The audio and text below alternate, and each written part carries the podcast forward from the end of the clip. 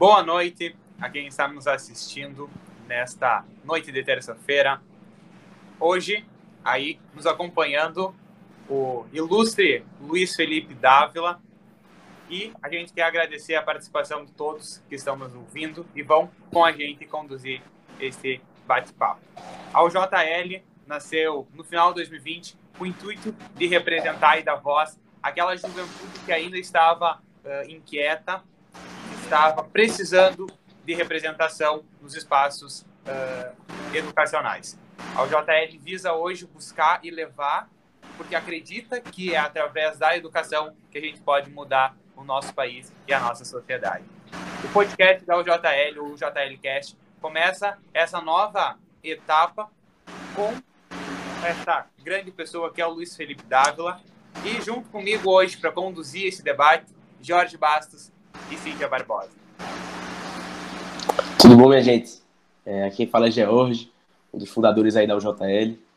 É, o JLcast é um projeto interno do nosso movimento muito massa, que já deu muito certo. E aí, entrando nessa nova temporada, é, entrando para a nova temporada eleitoral, vamos dizer assim, e começando essa nova temporada com o Luiz Felipe Dávila. Então vai ser um prazer estar aqui falando com ele. E vai daí, Cíntia. Bom, boa noite a todos. Seja bem-vindo mais uma vez, o nosso convidado, colegas, pessoal que está nos assistindo. Meu nome é Cíntia, eu sou associada da UJL, uma das fundadoras também, e tenho muito orgulho de fazer parte. E vamos lá, que hoje é a nossa estrela, agora é o nosso convidado. Então, eu já vou aproveitar aqui para começar a sequência de perguntas. É, então, Luiz, a gente, na UJL, a gente entende que o liberalismo, por ser uma, uma ideologia política antiga, o liberalismo não pode se resumir a uma coisa só. A gente não consegue colocar o liberalismo dentro de uma caixinha. Então, para puxar essa nova temporada e ver se eu consigo fazer com que isso se torne padrão, eu queria te perguntar, o que é, que é liberalismo para o Felipe Dávila? Bom, boa noite a todos. É um grande prazer estar aqui nesse bate-papo com a turma do JL, o Enzo, a Cíntia, o Jorge. Jorge, parabéns aí vocês por realizar essa, esse live que é tão importante. A gente precisa conversar sobre o Brasil. Bom, se a gente pensar no termo de liberdade política, o que é o liberalismo? O liberalismo é um, uma tese que, evidentemente, engloba a democracia e a liberdade, que o governo deve ter um papel limitado e nós devemos respeitar as liberdades individuais das pessoas. Só que para fazer isso precisa de um outro pilar importante, que é o Estado de Direito. Porque precisa ter regra, não é? Liberdade sem regra é anarquia. Então precisa ter o Estado de Direito. Então, se nós temos a democracia, a liberdade e o Estado de Direito. E essa combinação é a melhor combinação para fazer o mundo progredir, para fazer as coisas avançarem, para criar igualdade de oportunidade, para permitir que a vocação de cada pessoa possa ser desenvolvida de uma forma livre, espontânea e capaz de transformar o mundo e a realidade. E essa tese nossa, que é o liberalismo, é a tese que garantiu o progresso da humanidade desde o século XIX quando você pode, você pode dividir o mundo entre dois, duas metades, a metade que adotou o liberalismo e reduziu desigualdade e cresceu, foi próspera, apoiou inovação e empreendedorismo, e a outra metade que tentou cercear essas liberdades e que deixou o mundo pior, com governos muito piores, mais autoritários, que evidentemente aumentou a pobreza e desigualdade. Então, nós estamos no caminho certo aqui, que é nós queremos ver o Brasil próspero, progredir, criar essa igualdade de oportunidade, deixar que essa nossa veia empreendedora permita que cada um de nós exerçamos a nossa vocação de forma plena, isso sim vai trazer riqueza, prosperidade e menos desigualdade no país. Bom, já emendando também, já que a gente estava falando de liberalismo, eu queria começar minha pergunta com uma citação, na realidade, que é assim: O país parece condenado ao voo da galinha. Ciclos curtos de progresso e desenvolvimento, seguidos de largos períodos de estagnação e instabilidade. Que é uma citação do seu livro, Os Dez Mandamentos, né? Do país que somos para o Brasil que queremos. E essa questão do voo da galinha ficou na minha cabeça ali. Eu falei, poxa vida, o Império Romano tinha a águia, né? os Estados Unidos, que é uma referência também, a gente tem a águia lá de cabeça branca. Claro que não é uma resposta fácil, mas como é que a gente sai desse voo da galinha e tenta chegar próximo aí de um voo de águia no sentido de começo? Porque a gente tem que começar de algum ponto, a gente não vai mudar a cultura de um dia para o outro. Até no seu livro você fala isso, que a gente tem que mudar a cultura, sair dessa síndrome de, de Adão e Eva de ficar culpando. Mas, assim, o senhor, como pré-candidato à presidência, como que a gente começa para poder colher frutos lá na frente? Olha, vamos começar de um ponto, Cíntia, desse voo da galinha, né? Eu, todos vocês que estão nos assistindo só aprenderam o que é crescimento econômico lendo livro. Vocês nunca viveram crescimento econômico. Vocês nasceram num país que não cresce. Vocês estão crescendo num país que não cresce. E se continuar o populismo no poder, vocês vão ter filho, formar família num país que não cresce. Então, vai ser uma coisa teórica, entender o que é crescimento econômico e qual que é o impacto do crescimento na transformação da vida das pessoas. A geração passada, ou seja, dos meus pais, viveram o crescimento econômico. O Brasil, de 1930 a 1980, cresceu, em média, 7% ao ano. De 1980 a 2002, o Brasil cresceu 2,5% ao ano. E de 2002 para cá cresceu zero. Então, assim, esse mundo é um mundo que não gera oportunidade. Não é à toa que os jovens bem formados querem ir embora do Brasil, querem trabalhar em outro lugar, porque aqui não encontra clima para empreender, não, não encontra clima para fazer o seu próprio negócio. E, além de tudo, encontra um governo desastroso que só pensa em taxar, em, em criar regulamentação, regra para impedir o empreendedorismo de florescer. Então, falou, bom, vamos embora, já que eu tenho. Hoje, a coisa mais fácil de se transportar de um país para o outro é conhecimento, é o capital intelectual. Então, você que tem capital intelectual, fala: bom, qual é o melhor lugar para eu criar? Ah, é os Estados Unidos, a Europa, é a Ásia, então vou para lá, porque aqui não tem o que fazer. Então, o que, que nós precisamos fazer? Acabar com essa síndrome do voo da galinha. Porque o voo da galinha é isso. Se você não tem um crescimento contínuo, o que você tem aí são espasmos de crescimento com grandes períodos de, de estagnação econômica. E isso mata o sonho de muitas gerações e de muitos jovens. Né? Você olha para o lado e fala: nossa, olha a dificuldade de empreender no Brasil, olha a dificuldade de abrir negócio no Brasil. Bom, então, o que, que a gente precisa fazer? Na minha proposta, hoje para o Brasil, nós temos três pilares importantíssimos para tirar o Brasil desse atoleiro do baixo crescimento e do populismo que vem dilacerando o país. O primeiro é o crescimento sustentável. O que, que é o crescimento sustentável, Cíntia? É o crescimento baseado no meio ambiente. O meio ambiente é a maior oportunidade para o Brasil virar uma superpotência. Eu vou dar um exemplo. Olha como mudou as coisas. Se a gente olhar para essa questão de meio ambiente até 2018, aliás, começo de 2019, parecia coisa de ah, ONG esquerdista quer preservar o meio ambiente, porque. E era uma forma de ficar atacando o capitalismo. Não, para preservar o meio ambiente, o capitalismo, a ganância dos empresários, é, o, o, o governo precisa ser mais fiscalizador. Era todo um discurso anti-globalização e anticapitalismo. Aí o que, que aconteceu em dezembro de 2019?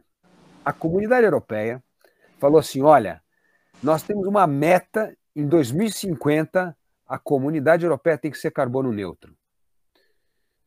Do 2020, todos os países aderiram a isso. Estados Unidos, Coreia do Sul, China, todos os países falaram assim: nós temos uma meta. 2050 vai ter que ser carbono neutro. Ou seja, nós vamos ter que fixar carbono no mundo. Carbono vai virar commodity de mercado. Aí os governos anunciaram, mas o mais interessante é o que aconteceu no mercado. O mercado antecipou o governo e falou assim: olha, o negócio é o seguinte, daqui para frente, hoje, 50 trilhões de dólares no mundo, hoje, dois terços do investimento global tem um carimbo. Esse carimbo é ESG. Ou você faz uma coisa sustentável, que preserva o meio ambiente, que zela pelo social, que zela pela governança, ou não vai ter dinheiro. Não vai ter dinheiro para a gente investir em infraestrutura, em saneamento, em porto, aeroporto, não vai ter dinheiro para nada. Só esse ano, vou dar um exemplo: o Brasil poderia ter captado mais de um trilhão de dólares só para o plantio de árvore. Existe hoje um trilhão e meio de dólares no mundo para financiar plantio de árvore. Sabe quanto o Brasil pegou? Zero. Porque a gente tem o outro lado. Tem um governo da, da nossa direita, que eu chamo de direita chucra, que acha que pegar dinheiro de fora é contra a soberania nacional, violação da soberania nacional. O que é uma bobagem. Então, o que, que o mundo está mostrando? Que o, a economia de mercado vai resolver a questão ambiental, vai fixar carbono. E o Brasil tem capacidade de fixar metade do carbono do mundo, porque nós temos muita terra e aqui plantar floresta é uma coisa rápida e manter a nossa floresta. Então, assim, o que, que nós temos que fazer?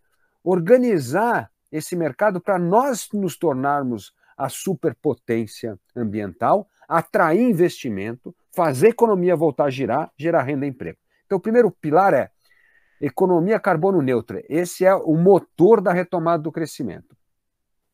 Só que a gente tem que pensar que não é só a, a, o meio ambiente. O que, que a gente vai usar com essa história do meio ambiente para se tornar uma potência ambiental para fazer as reformas que a gente precisa fazer? Porque se não fizer reforma, não vai funcionar.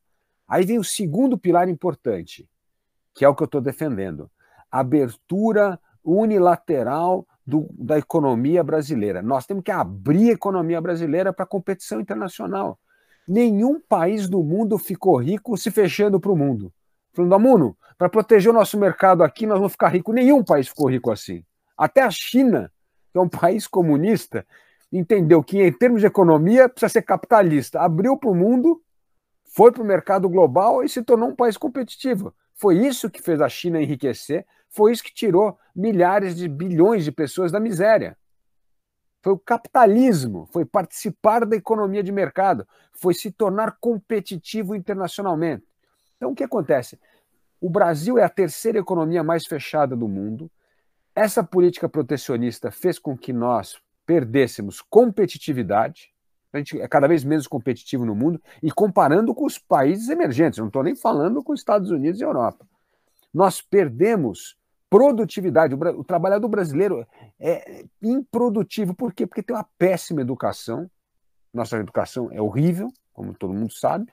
Temos uma evasão escolar de 48% dos jovens que não terminam o ensino médio e 43% que termina, quando faz o exame do PISA, está no pior quartil possível. Então, aqueles que ficaram no quartil, então só aprendeu mesmo na escola, que é 20% da escola. Então, é nada. Então, é, como é que você vai gerar conhecimento, emprego, no mundo do conhecimento, com uma geração tão mal preparada? Então, a gente precisa investir em educação para aumentar a produtividade. E o terceiro ponto eu chamo que é a digitalização. Nós precisamos, o único jeito de quebrar esse negócio do corporativismo do Estado é, de, é entrarmos na economia digital. Nós precisamos ter tudo digitalizado. Nós precisamos saber se o programa está dando resultado. Se não dá resultado, fecha o programa, põe mais dinheiro naquele programa que funciona.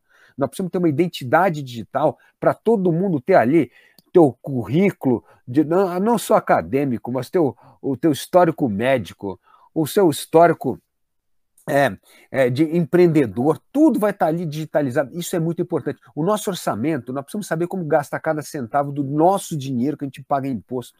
Nós precisamos saber o que funciona e o que não funciona.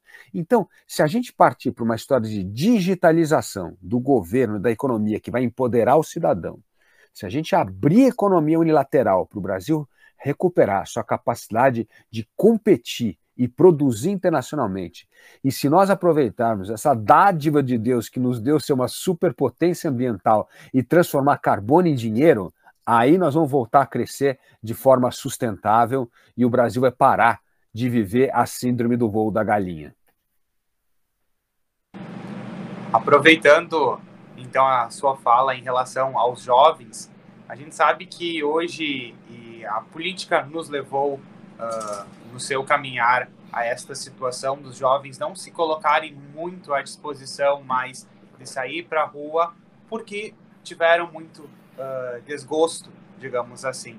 Na visão de Luiz Felipe Dávila e na sua construção desta pré-candidatura à presidência, como é que se pode aproximar os jovens deste debate público para irem votar, fazerem o título aqueles que hoje estão fazendo 16 anos e podem fazer qual é a sua visão para atrair os jovens.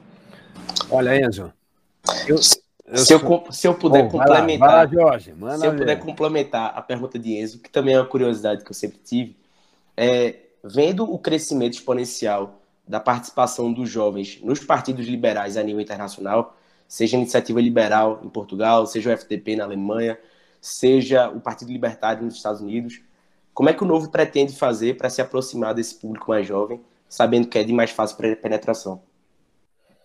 Bom, Enzo Jorge, olha, vou começar respondendo essa pergunta com uma coisa que eu escrevi no livro dos Dez Mandamentos que a Cintia acabou de ler. Eu falei, ó, eu escrevi esse livro só por uma coisa, porque eu acredito nos jovens. Quem vai transformar esse país é os jovens.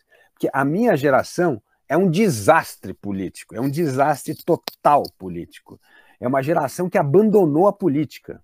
Se pegar assim, a idade das pessoas que fizeram alguma coisa para a democracia desse país, ela é dividida em dois polos. Aqueles bem mais velhos, então a geração do Ulisses Guimarães, Marco Maciel, Fernando Henrique Cardoso, a turma dos 70 anos, 80 né, anos hoje. Essa foi a turma que lutou pela democracia no Brasil. E depois nós temos a geração de vocês. É a turma dos 20 e 30 que está renovando a política. Olha o nosso partido aqui, pô. Na nossa bancada só tem moçada. Marcel Van Hatten, Poit, né, Lucas Gonzalez, Adriana e os deputados estaduais todos. A gente só tem moçada. Então, assim, o que está renovando a política hoje é assim. E a geração, a minha geração, que eu digo que é dos 50 anos, quem que tem de líder político?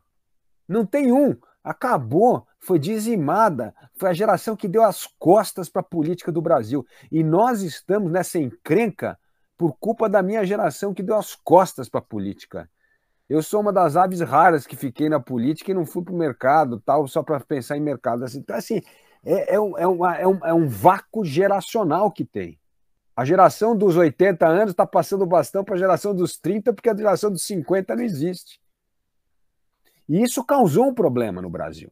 E qual é esse problema que reflete um pouco o que o Enzo está colocando?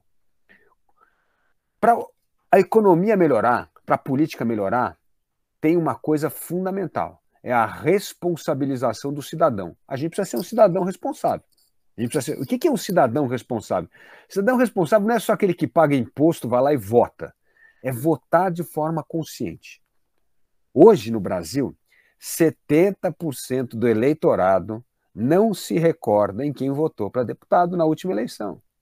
Você perguntar para teus amigos, pega aí para a turma e fala assim, ó, quem é que você votou para vereador? Quem que você votou para estadual na última eleição? Vai todo mundo começar a coçar a cabeça. É, não sei. Não, porque no dia da eleição eu liguei para o Enzo, eu liguei para o Jorge, telefonei para a Cíntia. Falei assim, pô, vocês que gostam de política, me dá um nome aí de um cara legal para votar. Pô. É assim que se... Você acha que é assim que se escolhe voto? Você acha que é assim que você vai colocar um cara responsável que vai tomar conta pelo destino do país? Que vai fazer as leis do país? Que vai julgar as leis do país? E a gente reclama da política. Como é que a gente reclama da política se a gente não para e faz o nosso dever de casa de cidadão. Eu quero conhecer os candidatos, eu quero me interessar, eu quero saber quem eles são, qual a história deles, por que, que eles querem se eleger, o que, que eles vão fazer quando chegar lá. E uma vez eleito, eu vou ficar de olho lá, ó, vou lá no ranking dos políticos ver o que, que eles estão fazendo, vou lá ver no voto, no poder do voto, para ver como é que estão indo, lá no Politize, tem tanto movimento que te dá ferramenta Agora, não é possível que a gente não pode sentar cinco minutos lá na semana e dar uma olhadinha lá, pô, que, que nem você olha no mercado se a bolsa está subindo, descendo, se olhar lá o que, que teu deputado está fazendo ou não. Porque isso é que cria a conscientização política. E isso é vital para mudar o Brasil. vou dar um exemplo. Reforma da Previdência. Por que, que aprova uma reforma da Previdência? Por que, que conseguimos aprovar a reforma trabalhista? Porque tem duas coisas. Tem pressão de cima, gente no governo falando vamos apostar, e pressão de baixo, a sociedade entrando em ação falando assim, tem que votar, tem que votar. Aí a gente fura a bolha do corporativismo e as coisas acontecem. Se não tiver pressão da sociedade, esquece, você pode ter o melhor presidente do mundo, o melhor congresso do mundo, a pressão do corporativismo vai sempre ganhar. O que faz o corporativismo recuar, o que fura, fura a bolha do centrão, é pressão da sociedade com um governo que topa comprar algumas brigas políticas. É assim, é essa combinação que tem que ter. Foi assim que a gente aprovou todas as reformas. Então, voltando aí à pergunta, Enzo, e do George, Nós precisamos ter juventude engajada na política. Você não gosta de participar da política partidária? Não tem problema. Mas você tem que estar envolvido em parceria público-privada, você tem que estar envolvida com a ONG, você tem, que, você tem que estar interessado no mundo público. E no mundo público, cada um faz de uma forma. E você tem que votar de forma consciente. Você tem que saber em quem você votou para poder cobrar, fiscalizar, reeleger ou mandar o cara de volta para casa porque ele não fez um bom trabalho, porque ele não honrou o teu voto. É assim que a gente melhora a política no Brasil. Agora, escolhendo o cara que você quer votar no dia da eleição, ligando para o teu melhor amigo, oh, me dá aí uns dois nomes, aí ah, eu quero votar em mulher, eu quero votar em branco, eu quero votar em preto. Não, aí, aí acabou, aí não vai dar certo assim. Assim a gente não vai melhorar a nossa democracia. E aí, aproveitando que a gente começou a falar de partido novo, é, Felipe, a gente sabe que o Novo é um, é um, partido que tem uma marca, é um partido que tem seus propósitos e é um partido que atua em conjunto, né?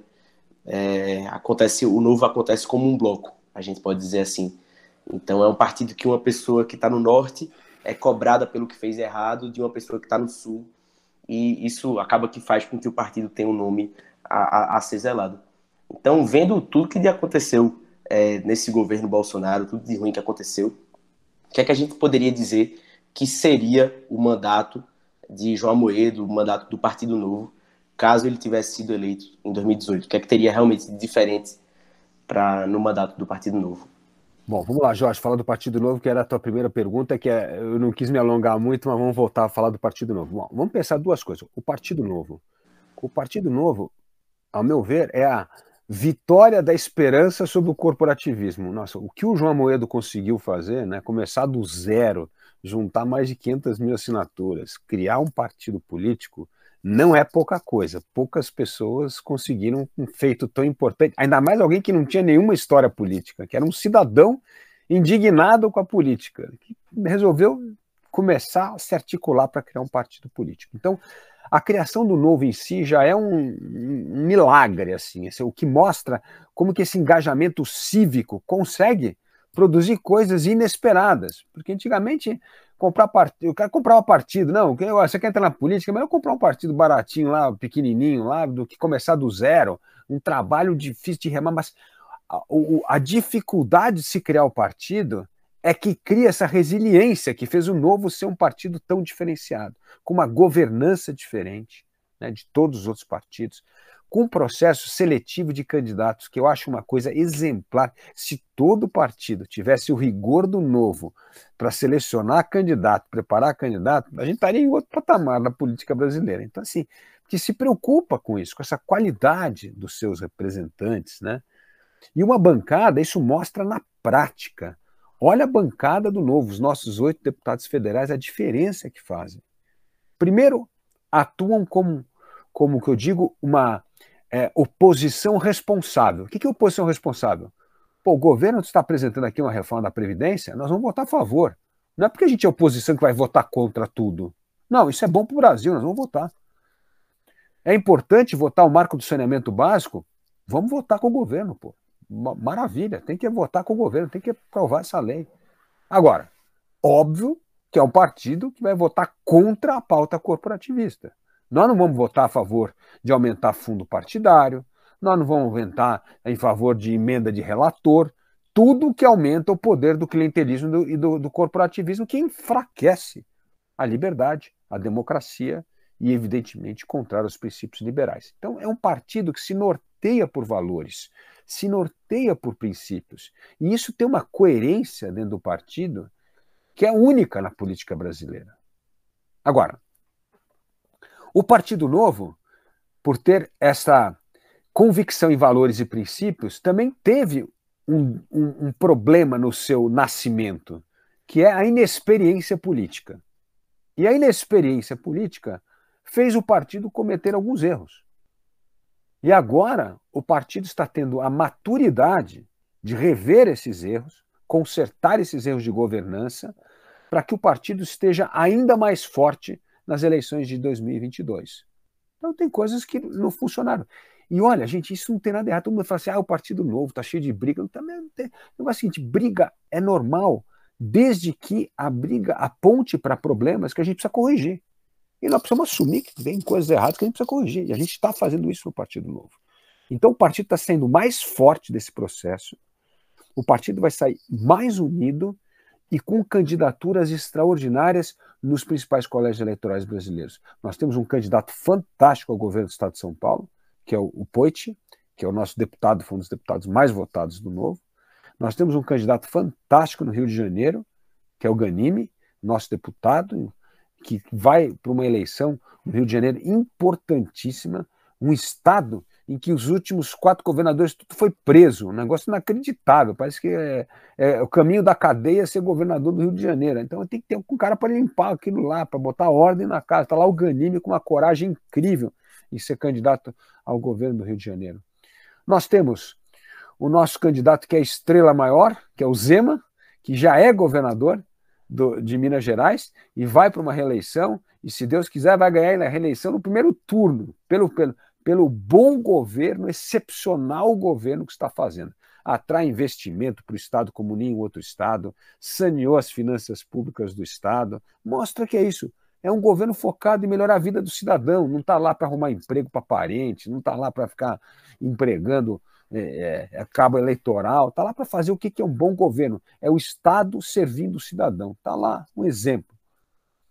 Nós também teremos um candidato no Espírito Santo, o Aridelmo, que é um dono de universidades que vai estrear na política. Então, assim, isso vai ajudar a crescer o partido, né? aumentar nossa bancada.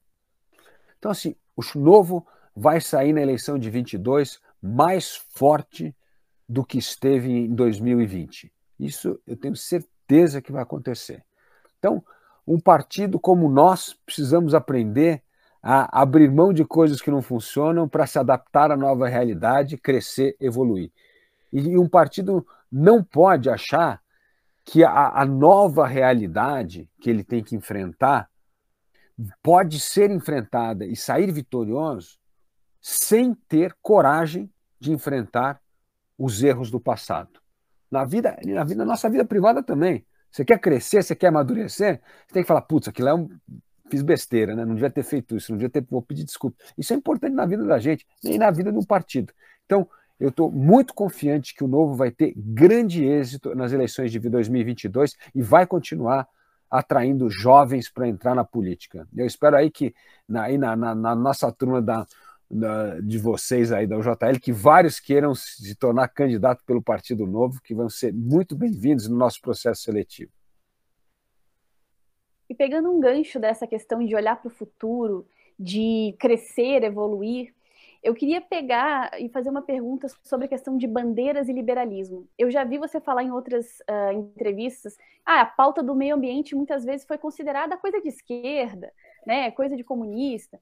E eu, como mulher liberal também, que trago o liberalismo para a pauta feminina, muitas vezes existe um conflito dentro do liberalismo em relação a isso. Ah, falar sobre violência contra a mulher, falar sobre representatividade ou mulheres na política. Como que a gente supera isso? Como que a gente uh, consegue falar para as pessoas, olha, essas pautas existem e a gente discorda da esquerda, enfim, na forma de resolver. Né? Então, como é que a gente fala isso? E eu lembrei disso quando você fala dessa questão do meio ambiente. Como é que a gente se comunica dessa forma? Olha, Cintia, essa é uma ótima pergunta. Eu acho que campanha eleitoral é uma excelente oportunidade para a gente quebrar tabus. Por que, que pobreza é monopólio da esquerda? Aliás, são os países liberais que têm menos pobreza. Por que, que não pode falar de minorias e mulheres e racismo de um jeito que é do liberalismo, que é defender a dignidade do indivíduo, é a liberdade individual. Isso é a nossa pauta. A gente não, as nossas pautas foram sequestradas pela esquerda. E nós precisamos retomar essa pauta. Nós temos de ter coragem de enfrentar essas pautas. Porque essas pautas têm a ver com a liberdade individual, com a dignidade humana, que é o princípio fundamental do liberalismo. Quer ver outra bandeira do liberalismo que foi sequestrada pela esquerda? Renda universal. O John Stuart Mill começou com renda universal no século XIX. Milton Friedman defendia a renda universal. Agora falar que renda universal é projeto Suplicy é brincadeira. Você não leu nada, nunca leu um livro na vida para falar uma coisa dessa. Mas é, é um negócio. As nossas pautas vão sendo roubadas. E aí repaginam coloca uma outra coisa e fala assim: não, liberais só gostam de ganhar dinheiro de mercado e não se importam com as pessoas. Não, liberais são os que mais se importam com as pessoas, porque a liberdade individual é o epicentro do pensamento liberal. E nós temos que resgatar isso, Cíntia. Você tem toda a razão. E a gente não tem que ter medo de entrar nesse debate. A gente fica meio com medo, com dedo. Não tem que ter dedo, não. Eu estou dizendo aqui, nós vamos resolver a questão do meio ambiente via mercado. Não vamos falar que é mais protecionismo, mais governo. Não, é mercado.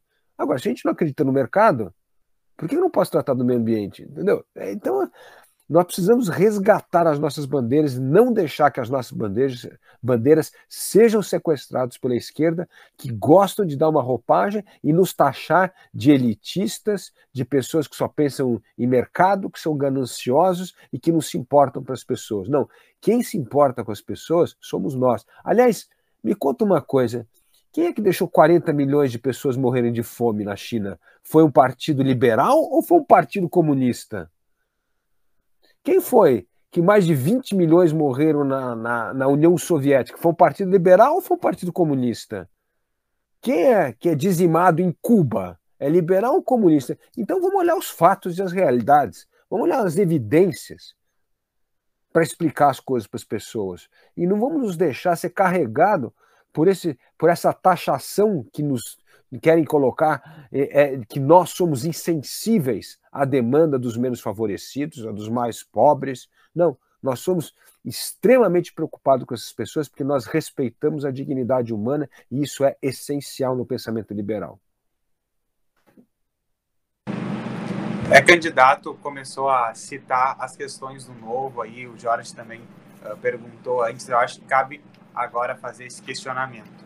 É, a gente sabe que quem hoje toma as fortes decisões no nosso país é o Congresso. O Congresso e as pessoas, a maioria dos eleitores, não vê, se preocupa mais em colocar o presidente do que escolher bons deputados e senadores para o Congresso. Hoje o Partido Novo tem uma bancada uh, reduzida comparado a partidos como a esquerda, o PT, o MDB, uh, o PSL, que elegeu ali uma grande quantidade de deputados e senadores na onda do Bolsonaro. Uh, o pré-candidato vê hoje as possibilidades da, do aumento da bancada e se ela aumentar uh, significativamente, quais as chances de governar com um, um Congresso bem centrão que nem nós temos hoje. Olha, Enzo, eu vou te dar um exemplo. Sabe quantos deputados o governador Zema tem na Assembleia Legislativa lá de Minas? É, a gente tem dois, três deputados. E como é que a gente governa? Sabe quantos vereadores nós temos lá em Joinville? E a gente está governando. Então, assim, isso é um mito. O que nós precisamos é um governo que tenha convicção nas propostas que ele defende e mostra disposição para comprar as brigas políticas. É isso que faz um governo andar.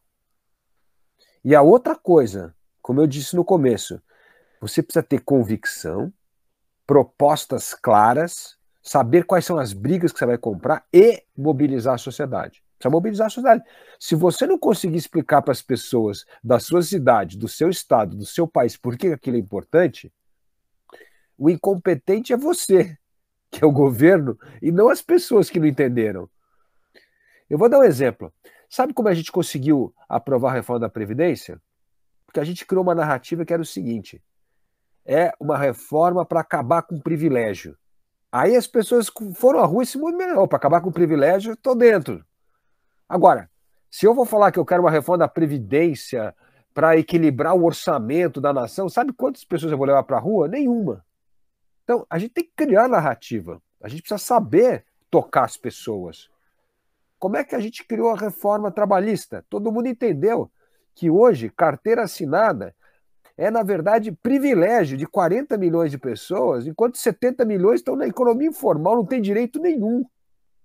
Por isso que a gente conseguiu aprovar a reforma trabalhista. Então, a gente tem que saber criar uma narrativa para mobilizar as pessoas. O, gov o governo que é competente, ele tem isso, a habilidade política para costurar pacto e apoio, de forma republicana, aberta, baseada em valores, propostas e evidência, e precisa ter a habilidade de mobilizar a sociedade e mostrar para as pessoas por que aquele assunto é urgente, como aquele assunto afeta a vida delas. Com essa combinação, a gente ganha todas, não é ganha uma, vai ganhar todas as batalhas do Centrão. O Centrão é, na verdade, a síndrome de governos covardes que não compram as brigas políticas e de governos incapazes de criar uma narrativa para mobilizar a sociedade. Isso é o que faz o Centrão ficar forte. Perfeito. E aproveitando aí que a gente já começou a falar de.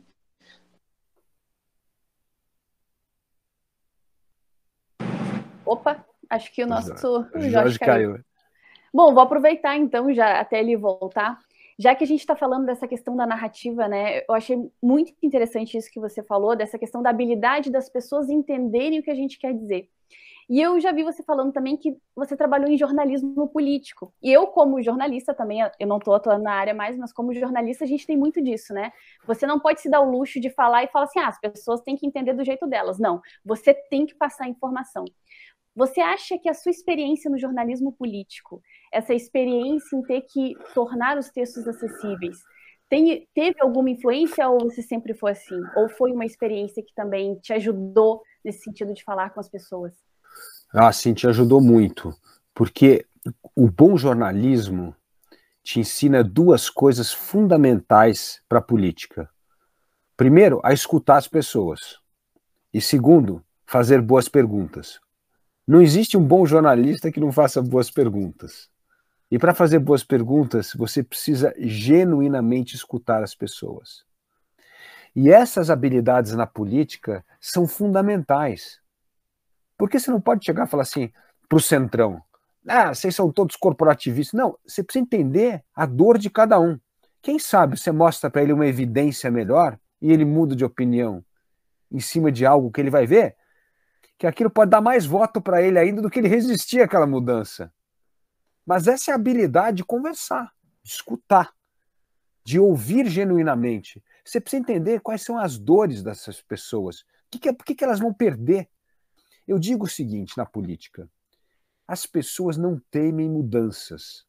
O que as pessoas temem são perdas.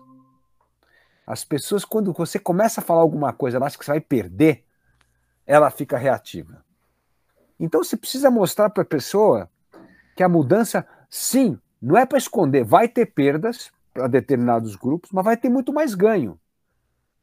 Essa é a conversa madura. Se você fica camuflando as perdas, a pessoa entende que você está sendo falsa com ela. E aí não vai acontecer nada. Então, o que é a conversa madura? É mostrar isso. Vai ter mudanças, terá perdas, não existe mudança sem mortos e feridos. Toda mudança vai ter alguém que vai ficar para trás. Aí nós temos que endereçar esses que vão ficar para trás, o que, que, o que, que dá para a gente fazer. Mas esse não pode ser o fator impeditivo da mudança. Então o jornalismo me ensinou muito essa história de escutar as pessoas, fazer boas perguntas. Isso ajuda você na política a ser um bom construtor de ponte e de diálogo. E eu acho que o Brasil hoje quer líderes políticos que construam pontes e sejam bons de, de, diálogo, porque nós estamos cansados do radicalismo, da polarização que só aumentou a miséria, só aumentou o desemprego e só aumentou a estagnação econômica do Brasil. Eu odeio a chuva de São Paulo. Caí, mas voltei. E eu ia perguntar sobre, na verdade, na verdade, voltando um pouquinho do tema pré-eleição e sabendo que tem muita gente se colocando aí nesse espectro que a gente criou de terceira via, que se deu o nome de terceira via, né? E saber aí e falar um pouco com, com os indecisos em quem escolher, é, por que que Felipe Dávila é melhor que os outros candidatos da terceira via? Olha, eu não digo que é melhor do que o terceira via o que eu digo é o seguinte: quem é que vai ter a coragem de enfrentar o que eu chamo de PCC, do patrimonialismo, do corporativismo e do clientelismo? Essas três letrinhas é que está condenando o Brasil à miséria, ao baixo crescimento, ao alto desemprego e a ser um pare internacional.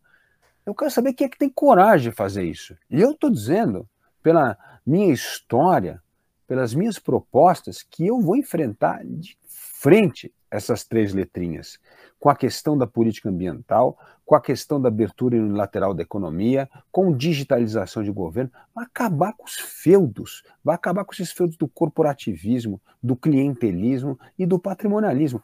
Então, assim, não tem meia boca com isso. Eu falo assim, nós vamos privatizar tudo, nós vamos vender a Petrobras, sim, porque imagina só você ter uma estatal que gera energia fóssil no mundo que diz que cada vez mais quer energia limpa. Mas cada dia que você cada ano que você demorar para vender a Petrobras, sabe o que está acontecendo? Está perdendo valor de mercado. Se a gente demorar muito, daqui a 5, 6 anos, nós vamos ter que vender a Petrobras por um real, porque não vai valer mais nada. Ninguém quer comprar uma empresa que explora energia fóssil. Então tem coisa Correio, meu Deus do céu, quem que vai comprar uma empresa chamada Correio? Quem é que manda carta no Correio? Entendeu? Então, assim, tem coisas que o valor vai destruir se a gente demorar muito para vender, entendeu? Então, assim, nós precisamos saber como usar melhor esses recursos. O dinheiro das pessoas, o dinheiro de quem paga imposto. Então, aí você pergunta para o candidato fala assim: não, não, não quero mexer no Banco do Brasil, ah, não, a Petrobras, mas não, não, a gente precisa de mudanças para valer no Brasil. E essas mudanças são fundamentais para o Brasil se tornar um país próspero, para aumentar nossa competitividade, produtividade, gerar oportunidade para os jovens. Senão, como é que nós vamos gerar oportunidade para vocês? Vocês vão ficar nesse negócio devagar. Sabe qual é o grande problema, Jorge, do Brasil? É reforma meia boca. A gente faz uma pequena reforminha, melhora um pouco, você fala, ufa, agora tá bom. Só que essa reforma não dura mais nada, daqui a pouco já tem que fazer outra reforma de novo. É a reforma da Previdência, fizemos uma reforma meia boca, porque a gente deixou um monte de categoria privilegiada de fora. Não mexemos com o juiz, né? não mexe com o militar, e aí pronto. Aí tem que fazer outra reforma daqui a pouco de novo. Então a gente precisa ter alguém com coragem para fazer as reformas estruturantes do Estado brasileiro e não ter medo de peitar o corporativismo e o clientelismo.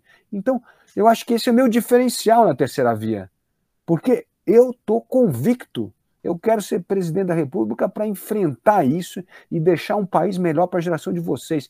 Senão, nós vamos ser o país que vai, pela primeira vez, deixar um país pior para os nossos filhos e netos do que nós herdamos dos nossos pais. Está errado isso. E esse negócio de pequena reforminha, fazer mudança cosmética, que não vai resolver nada. Nós temos uma crise gravíssima no país e meias medidas não vão resolver os problemas estruturais do Brasil. Nós vamos continuar patinando no baixo crescimento e sem oportunidade para os jovens.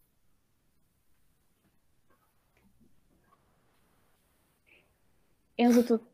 acho que era agora tu, mas se tu quiser. Não? Tá. Bom, vou aproveitar então essa questão da geração, né? Deixar um país melhor para as próximas gerações, isso que você está falando, que a gente tem que começar agora. E como é que a gente transforma isso na educação? Na UJL a gente tem muitos universitários, muitos estudantes. Eu já vi você falar na questão de aproximar a universidade uh, do setor produtivo, e eu acho isso muito interessante, porque me parece que a nossa educação ela está muito defasada, ela está muito descolada da nossa realidade. Então, como que a gente poderia fazer isso? As universidades, até as próprias escolas também, né? Começar a se modernizar, trazer conteúdos, principalmente escolas públicas. Então, como que a gente poderia trazer isso? Como que a gente poderia trazer para o setor produtivo a educação também? Olha, Cíntia, vamos pensar, a educação está passando por uma super revolução, né? Não existe mais é, decoreba, a educação conteudista. Você vai lá, despeja um monte de conteúdo no aluno, você anota e vai fazer prova. Não existe. Hoje você aprende por projeto.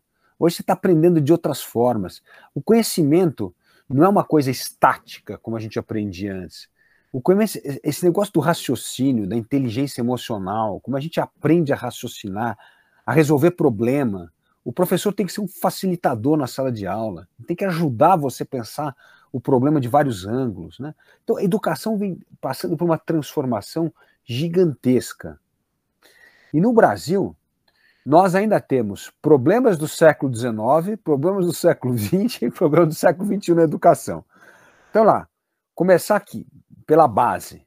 Precisamos ter a nossa juventude, as nossas crianças plenamente alfabetizadas aos oito anos. É uma vergonha. Se você não aprende se você não sabe ler, escrever matemática básica, no Fundamental 1, a gente está falando de uma criança com 8, 9 anos, você está perdida nesse mundo do conhecimento. Esse mundo do conhecimento da ciência e da matemática é cumulativo. Se você não aprende bem tabuada, você não vai aprender álgebra.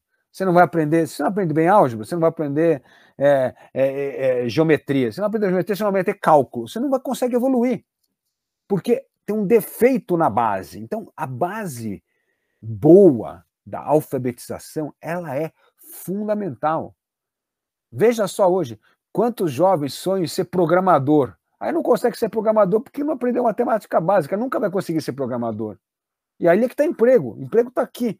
E é um emprego que você não consegue recuperar. Porque recuperar a matemática perdida, que começa com a tabuada lá de trás para chegar aqui, é um longo caminho. Não é que nem você, por exemplo, aprender uma habilidade manual numa profissão que você pode rapidamente se adaptar a uma. Tem coisas que, se você não tiver o básico, não, não acontece. Então, educação básica.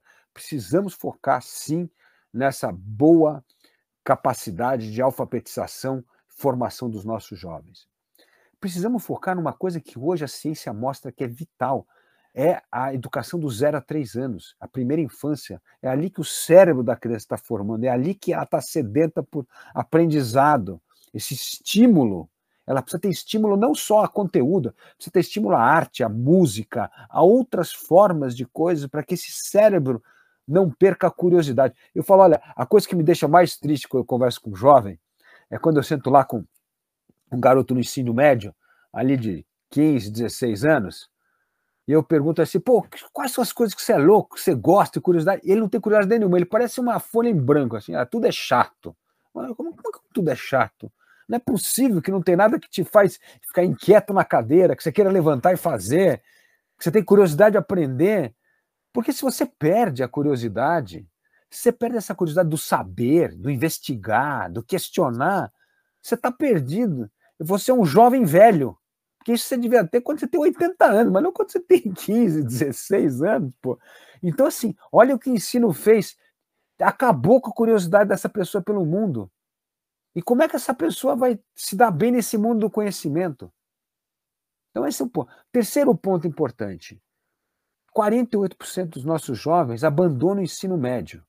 Por que, que abandona o ensino médio? Porque ele acha que aquele ensino não serve para nada para ele. Isso aqui não me ajuda na profissão, isso aqui não vai me arrumar emprego, eu vou embora, vou trabalhar, vou fazer outra coisa. Então, como é que vai dar esse senso de propósito no ensino médio para os jovens? Nós precisamos começar com os cursos profissionalizantes.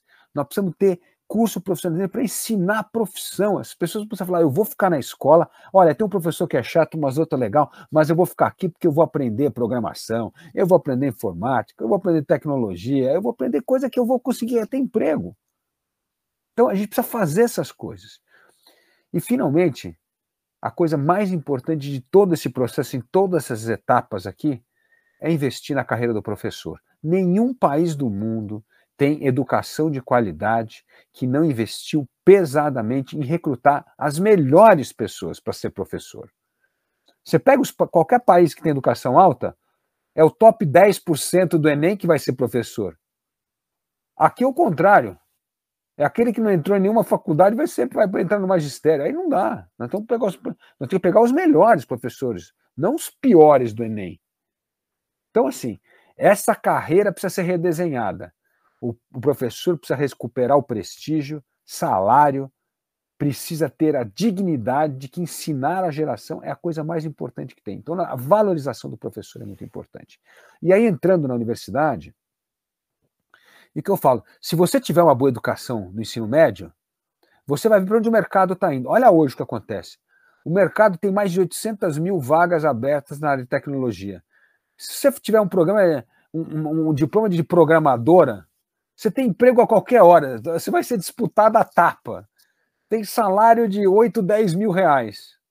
Então, por que, que o cara vai fazer direito? Me conta.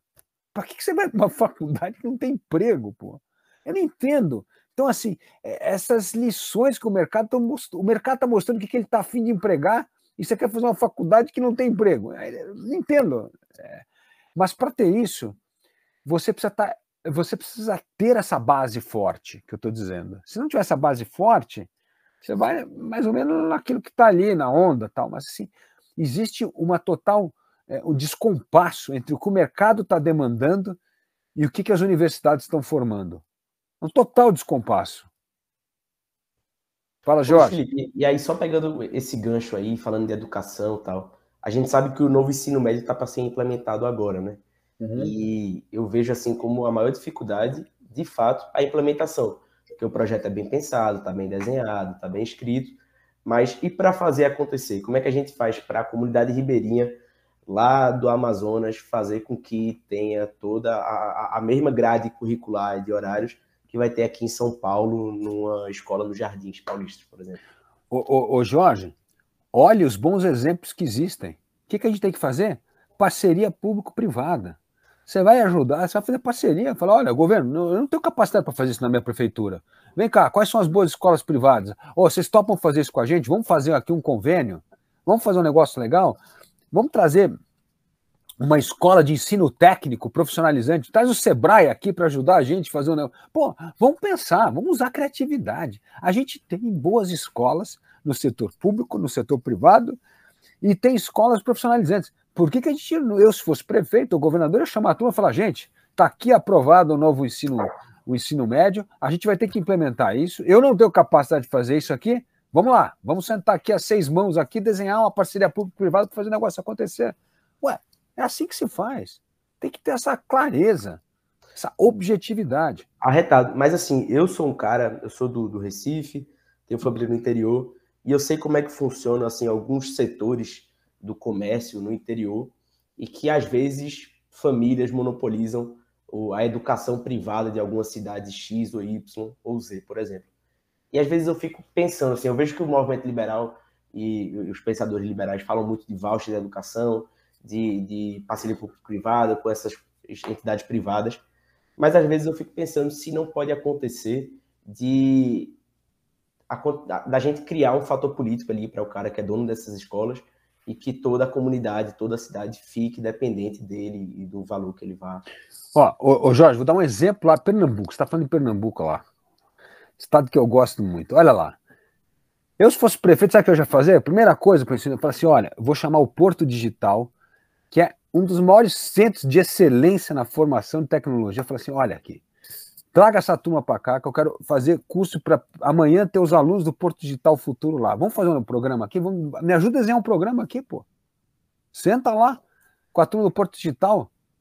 Vamos desenhar um programa para minha cidade. Um programa, assim, essa história de o potencial local que você já tem, saber aproveitar e adaptar as realidades.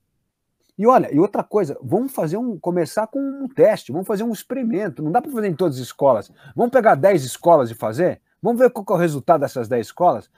Vamos deu certo o modelo? Legal, vamos escalar. Então assim, a gente tem que ter essa capacidade. Assim, sabe o que falta no governo hoje? Mentalidade empreendedora. Você precisa ter essa cabeça de empreendedor. Você precisa saber falar assim: puxa vida, eu preciso desse talento, eu preciso dessa competência, eu preciso dessa instituição. E você vai juntando as coisas. Agora, não dá para chegar no primeiro dia e falar assim: todas as escolas de Pernambuco vão ser tempo integral. Não vai acontecer, vai ficar uma porcaria. Você nem tem professor para isso. Então, a gente tem que fazer as coisas por etapa, por projetos, por pilotos. Vamos pegar, pô, vamos começar a fazer isso numa cidade que já tem um dos melhores IDEBs, porque ali provavelmente tem bom professor, tem bom diretor de escola, tem um prefeito que cobra ali, a, a, exige que a educação seja de qualidade. Vamos começar a fazer o piloto lá. Então, essa, esse olhar empreendedor para a política vai fazer um bem para o Brasil danado. E nós precisamos recrutar mais gente, como eu digo, no Partido Novo, para criar esse olhar como trazer o olhar do empreendedorismo para dentro da política, porque é isso que vai provocar as mudanças transformadoras na política pública no Brasil. Pré-candidato, é, agora nós vamos inserir algumas perguntas dos nossos ouvintes, e a primeira que eu vi aqui, botei o olho e acho que é bem necessária da gente fazer, é do Vitor Oliveira. Dávila, gostaria de saber como você mobilizaria forças políticas para executar um novo pacto federativo.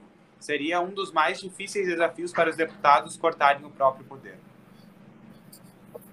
Olha, eu vou dar aqui um exemplo de algo que parecia uma enorme dificuldade e melhorou a vida dos deputados.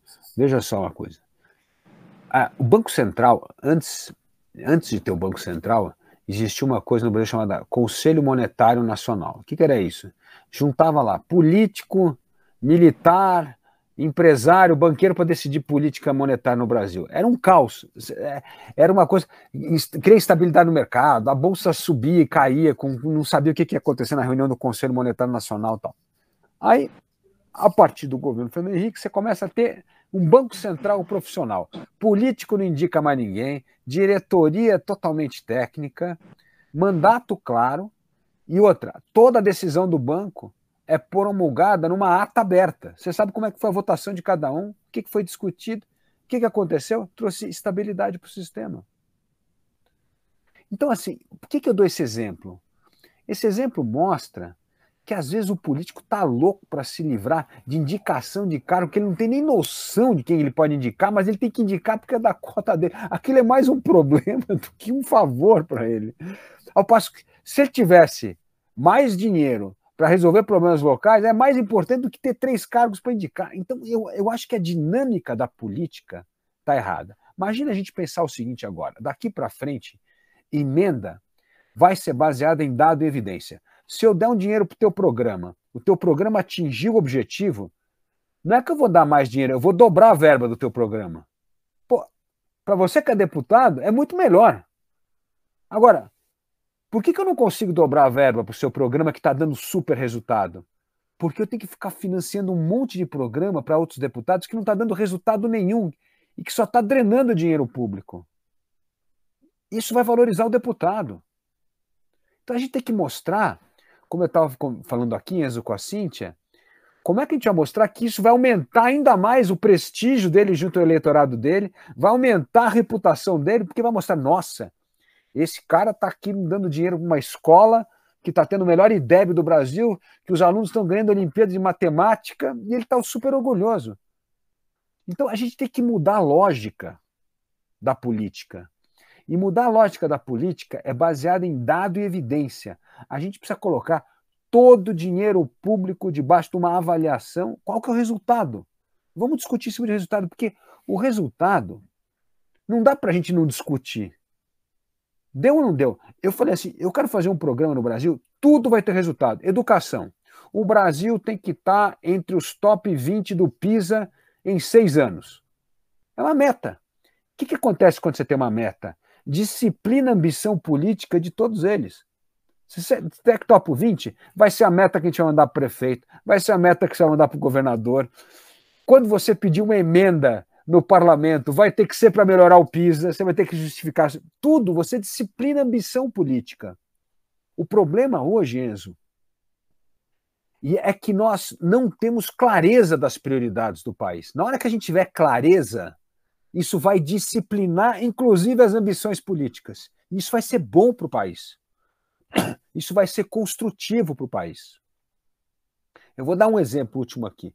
O CLP, o Centro de Liderança Pública que eu criei, a gente criou o ranking de competitividade dos estados. Então, todo ano a gente publica lá um ranking, tem 70 indicadores, mostra a competitividade dos estados. O primeiro ano que eu publiquei esse ranking, os governadores chiavam, reclamavam do indicador, que aqueles números estavam errados, que não sei o quê, brigavam com os números. Aí é óbvio que os governadores mais espertos começaram a entender que não tinha que brigar com o número, que tinha que melhorar o número. Aí começaram a escolher os indicadores que eles queriam melhorar. E o que, que acontece? Houve uma enorme melhoria na gestão pública. Vou dar um exemplo. Alagoas era o 27 estado, o último do ranking, há oito anos atrás. Alagoas hoje está em 13 lugar. Foi o estado que mais cresceu no ranking. Por quê? Porque o governador Renan Filho chamou a equipe, pegou os números e falou assim: tem que melhorar os indicadores, vamos melhorar a educação, melhorar a saúde, melhorar a infraestrutura, melhorar saneamento financeiro. E dá para fazer. Então, assim, se você ter dado evidência, você parar de brigar com os números, entender esses números e vai criar as prioridades do seu governo, você só ganha com isso. Você só vai melhorar a vida das pessoas. O que vai dar voto é melhorar a qualidade do serviço público para as pessoas. Isso é que dá voto. O resto não dá voto. Então, a gente tem que ter prioridade clara para conseguir catalisar a ambição individual de cada um, mas que todo mundo está olhando em torno de atingir aquela meta. Ter metas então, claras, né? Ah, desculpa, Jorge. Sim. Só para fazer um adendo, isso é muito, muito, muito massa, porque você cria um ambiente de competição entre isso. os burocratas, né? Isso. E, e, faz com que os caras tenham que entrar aí num, num, ranking que eles nunca tiveram que entrar antes, valorizando o que deu certo. É isso aí. E um aprende com o outro. Nossa, é. o cara agora em Alagoas aprendeu o que, que eles fizeram lá, porque deu certo o programa da primeira infância. É bom. A gente não está aprendendo com Sobral, por que Sobral fez uma revolução na educação fundamental lá? Está lá, pô, a gente precisa aprender. E essa troca de experiência é a grande virtude do federalismo. Por isso, que a gente tem que descentralizar o poder, tirar poder de Brasília e dar mais poder para estados e municípios. A gente tem que transformar os nossos estados e municípios em verdadeiros laboratórios para testar política pública. E essas boas experiências, um estado vai aprender com o outro, uma cidade vai aprender com o outro. Estava dando o um exemplo aqui do Porto Digital, né? Pô, você imagina assim, não, Porto Tecnologia vai ter que ser em São Paulo. Não, tá lá em Recife, tem que aprender lá. Se quiser amanhã fazer um polo de tecnologia, vai ter que aprender com Recife lá, como é que estão fazendo Porto Digital lá. É assim que é bom. Isso, o federalismo, a descentralização, só melhora a democracia, só melhora a capacidade de entendermos realidades locais, problemas locais e apresentarmos soluções inovadoras para esses problemas e desafios o que eu ia falar antes, que é essa importância das metas claras, né? Não é aquilo, a gente não vai ter meta, mas quando a gente tiver a meta, a gente vai dobrar a meta. Então, é a gente ter metas claras para onde a gente quer ir, né? É Agora, voltando para as perguntas, então, dos nossos ouvintes, o Religare Naturologia perguntou assim: Felipe, repete seu excelente discurso sobre liberdade de expressão, falado na live do professor Denis. eu digo que, em termos de liberdade de expressão, eu não sou liberal, eu sou libertário total. Liberdade de expressão ela tem que ser absoluta.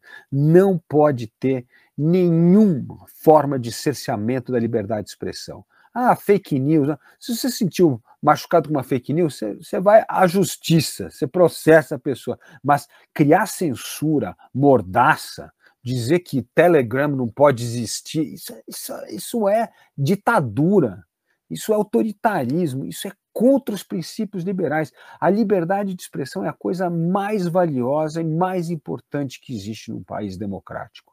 E todo populista ditador começa atacando a liberdade de expressão, começa cerceando a imprensa, começa com censura e sempre dizendo que essa censura é para o bem do povo. Não é para o bem de ninguém. Isso piora a qualidade da discussão, piora a diversidade das opiniões. E outra coisa, às vezes o radicalismo, a pessoa se sente bem só falando meia dúzia de bobagem. Porque se não tivesse aquela liberdade de expressão, o segundo passo dela é se armar e sair atirando em alguém. Então é péssimo, tem que deixar a liberdade de expressão ser absoluta, não pode ter nenhum cerceamento em liberdade de expressão. Eu sou contra qualquer forma de punição ou de cerceamento da sua liberdade de dizer o que você pensa.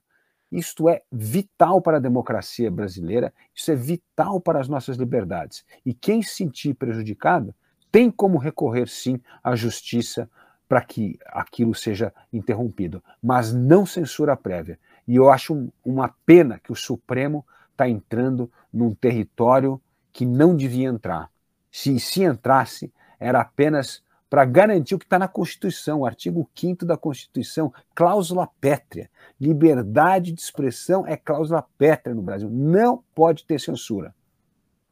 Eu vou ler aqui mais uma pergunta do YouTube, mas antes eu queria fazer. A gente já está encerrando, mas eu queria fazer aqui uma pergunta como pré-candidato que sou, nem todo mundo sabe ainda, estou prestes a fazer o um anúncio, mas saber como é que o partido pretende entrar no Norte Nordeste. A gente sabe que até hoje o Novo nunca elegeu ninguém no Norte Nordeste e é uma coisa que preocupa muito todo mundo que é filiado, todo mundo que acompanha o partido.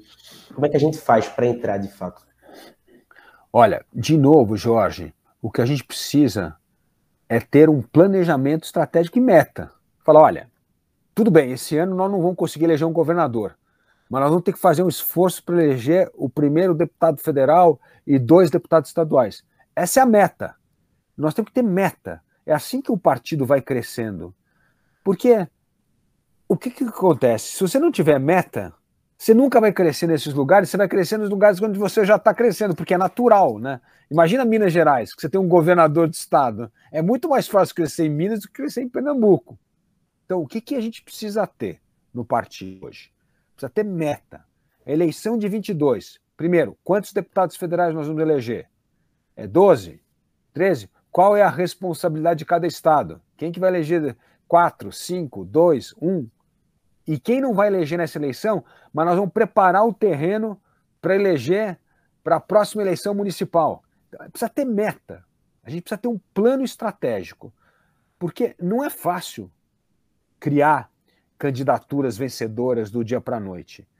A gente precisa entender quem são os talentos, aqueles que entraram no processo seletivo, como é que eles vão poder disputar a eleição futuramente, porque você vai ganhando musculatura. Né? Talvez você não seja eleito agora, mas você ganha voto, e esse voto vai te ajudar muito na próxima eleição. Então, assim, nós precisamos ter meta em tudo. E eu acho que o crescimento do partido no Nordeste é fundamental. Acho que Pernambuco é um lugar que a gente tem que crescer. Maranhão a gente tem que crescer. A gente tem que descobrir ali, ali os nossos talentos. E vamos fazer, pô. Vamos fazer e ali junto. Para fazer. Essa... Oi? Não, é isso aí. Temos que ter as nossas metas. Aliás, e essas metas têm que ser desenhadas com vocês, localmente. Pô, concordo plenamente. E para finalizar aí, eu acho que a gente pode já ir seguindo para o fim. É, tem uma pergunta aqui, não sei se tu sabe, Luiz, mas na UJL a gente agrega todo mundo de muito partido diferente. A gente sabe que o meio liberal a gente não pode se dar o luxo de segregar e ter um nicho só, a gente tem que juntar todo mundo que der. Então a gente tem muita gente muito partido diferente e por isso a gente também tem que trazer aí a, a pergunta, a, a, o questionamento do pessoal que não necessariamente vota no Partido Novo. Então, é, Rodrigo, Rodrigo Silveira perguntou aqui, Luiz, por que você coordenou a campanha do PSDB em 2018 e não a do Novo?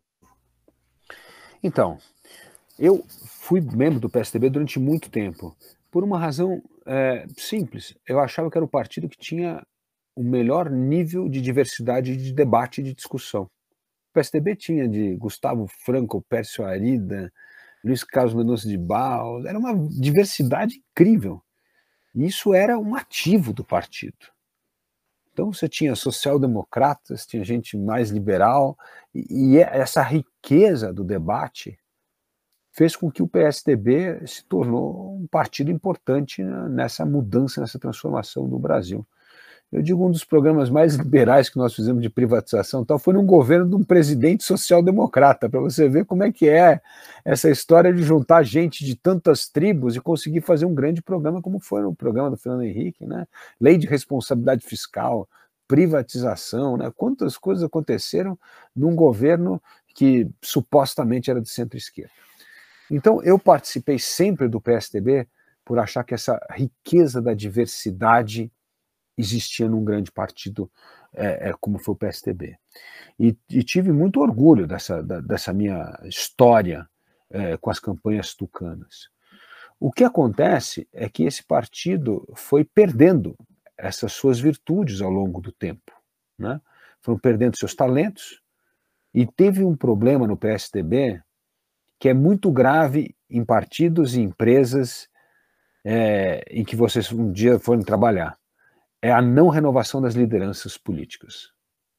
Esse é um partido que parou numa geração que praticamente tinha quatro três líderes mobilizando, monopolizando todas as eleições para presidente da República no Brasil, que era o Zé Serra, Geraldo Alckmin e um que conseguiu furar a bolha um minutinho foi o Aécio. Então, um partido que não se renova, que não cria novas gerações, lideranças, que não abre espaço para novas lideranças ascender, acaba se destruindo, acaba espantando o talento. Se você entrar numa empresa e se souber que você nunca vai chegar ao topo, a não ser se morreu o filho do dono, não sei o quê, você não vai ficar nessa empresa, você vai para outra empresa. Então, o PSDB é, é um partido que veio destruindo o que havia construído por essa incapacidade de renovação de suas lideranças. E aí eu saí do PSDB. E na campanha é, de 2018 especificamente, por que, eu estive com o, o, o, Geraldo Alckmin, não com a Moedo naquele momento? Eu, eu sou amigo da Moedo, converso com a Moedo, porque eu achava realmente que o Geraldo Alckmin tinha muita chance de vencer o que aquele tempo era o petismo e o bolsonarismo, que eram duas coisas, duas pragas nesse país. É a praga do populismo de direita e de esquerda. É a turma que afunda a gente. Populismo não tem populista bom e populismo ruim. Populismo é péssimo, é horrível. É isso que está acontecendo no Brasil: recorde de desemprego, aumento da miséria. O Brasil tinha 3 milhões e meio de miseráveis em 2015, hoje tem 20 milhões. Economia estagnada. Então, eu sabia que a gente precisava evitar esse desastre. E eu achava que a candidatura do Geraldo poderia quebrar isso. Errei, lógico que deu tiro na água, não aconteceu nada, a candidatura não decolou, enfim, perdemos a eleição. E é por isso que eu estou disputando a eleição novamente. Nós temos de nos livrar da síndrome do populismo de direita e esquerda. Se nós não fizermos isso, se o eleitor continuar acreditando na ilusão de que esse populismo um pouquinho melhoradinho vai resolver os problemas do Brasil, não vai. Não vai. E, e eu acho que a nossa, a nossa missão nessa eleição é mostrar isso. Nós precisamos renovar as lideranças políticas no Brasil e acreditar que duas pessoas que destruíram o país com o populismo podem fazer o país sair do buraco é uma ilusão. Isso chama-se auto-engano. E se continuarmos a insistir no auto-engano, o Brasil vai continuar não criando oportunidade para vocês, jovens, vocês vão continuar a reboque de um país que não cresce, que não gera oportunidade e que não permite que os seus jovens ascendam economicamente e socialmente nesse país. É isso que vai acontecer. É a dura realidade. Mas não tem como crescer com a perpetuação do populismo. E é essa a minha briga. Hoje essa é a briga de 2022. É lutar contra abrir os olhos aumentar a conscientização dos nossos brasileiros de que para tirar o Brasil desse lamaçal, nós vamos ter que derrotar o populismo nas urnas. Perfeito. E aí, aproveitando para fazer uma propaganda da UJL, é, depois dessa fala sobre o PSDB ser um partido plural, e a gente, dentro da UJL, quando a gente fundou a UJL, o objetivo inicial era realmente conquistar a eleição do Congresso da Uni e desbancar o PCdoB. Mas aí a gente foi vendo ao longo do tempo que foi passando que na verdade nossa missão ela vai além. Nossa missão é muito mais é, amadurecer o debate do movimento liberal a partir da briga e da guerra de ideias dentro da própria JL. Então, pouca gente sabe, isso é uma coisa mais interna aos membros, mas está todo mundo convidado a conhecer, porque a UJL hoje ela é o maior movimento libertário do Brasil. A UJL hoje é o maior movimento neoliberal do Brasil. O JL hoje é o maior movimento liberal clássico dentro das universidades do Brasil. E a gente congrega muita gente diferente, mas que obrigatoriamente precisa debater internamente para construir solução para a universidade, para a academia brasileira. Então, a gente deixa de ficar naquela velha máxima ideológica liberal, onde a gente junta 10 pessoas dentro de uma sala para discutir ser lições de Mises, e a gente passa a tentar convergir para achar solução para muita coisa. Então, a gente vê muita gente brigando com a gente na UJL quando a gente faz uma publicação mais neoliberal no Instagram, quando a gente faz uma publicação mais libertária no Instagram, quando a gente faz alguma publicação mais liberal clássica. Mas, no final das contas, o, o nosso objetivo é fazer com que as pessoas debatam, saibam debater e se tranquilizem na hora de debater. Porque o mundo não vai se acabar se a pessoa que está do teu lado não concorda em 100% contigo. Olha, Jorge, isso mostra que vocês são liberais de verdade. Porque o verdadeiro liberal gosta da diversidade de opinião, gosta da pluralidade de ideias, porque é isso que faz a nossa vida enriquecer as nossas ideias, as nossas propostas. Se você só quer conversar com pessoas que pensam como você, você tem que entrar para uma seita e não para um partido, e não para um movimento. Estar no movimento é conviver tranquilamente, pacificamente com a diversidade de ideias, com a pluralidade de pessoas e de opiniões. Esse é o verdadeiro liberal. Aquele liberal arraigado que fala só, ah, não, só é a minha crença, não é o resto, esse é, é dono de seita, esse não é um verdadeiro liberal. Esse é um que usa o liberalismo para revestir a sua tirania. Então, quando tiver ataque desse jeito, faz parte também de um bom liberal saber receber ataques de uma forma graciosa. Não precisamos ser e partir para a agressividade. Sabemos receber de uma forma graciosa é outra maneira de mostrar que somos liberais em todos os momentos da nossa vida. Exato. E aproveitar a audiência, todo o pessoal que escutou, para agradecer a Luiz Felipe Dávila. É um prazer estar tá, tá falando com, contigo, Luiz, e desejar toda a boa sorte do mundo na campanha. É, convidar todo mundo a fazer parte da UJL. Vai ser um prazer ter todo mundo por aqui, para que a gente possa discutir a educação no Brasil e o futuro do movimento liberal, que está nas nossas mãos. É como o Luiz falou, é, a gente saiu de uma geração política de 80 anos para uma galera de 30. Então, meio que cabe a nós, os mais jovens, pautar e liderar esse processo para os próximos 30 anos. Pode ser que dê errado, pode ser que dê errado, mas a gente vai tentar muito. Então, obrigado, Luiz, obrigado, Cíntia, obrigado, Enzo, obrigado, Samuel, que está aqui na escuta, e vamos embora que vai dar certo.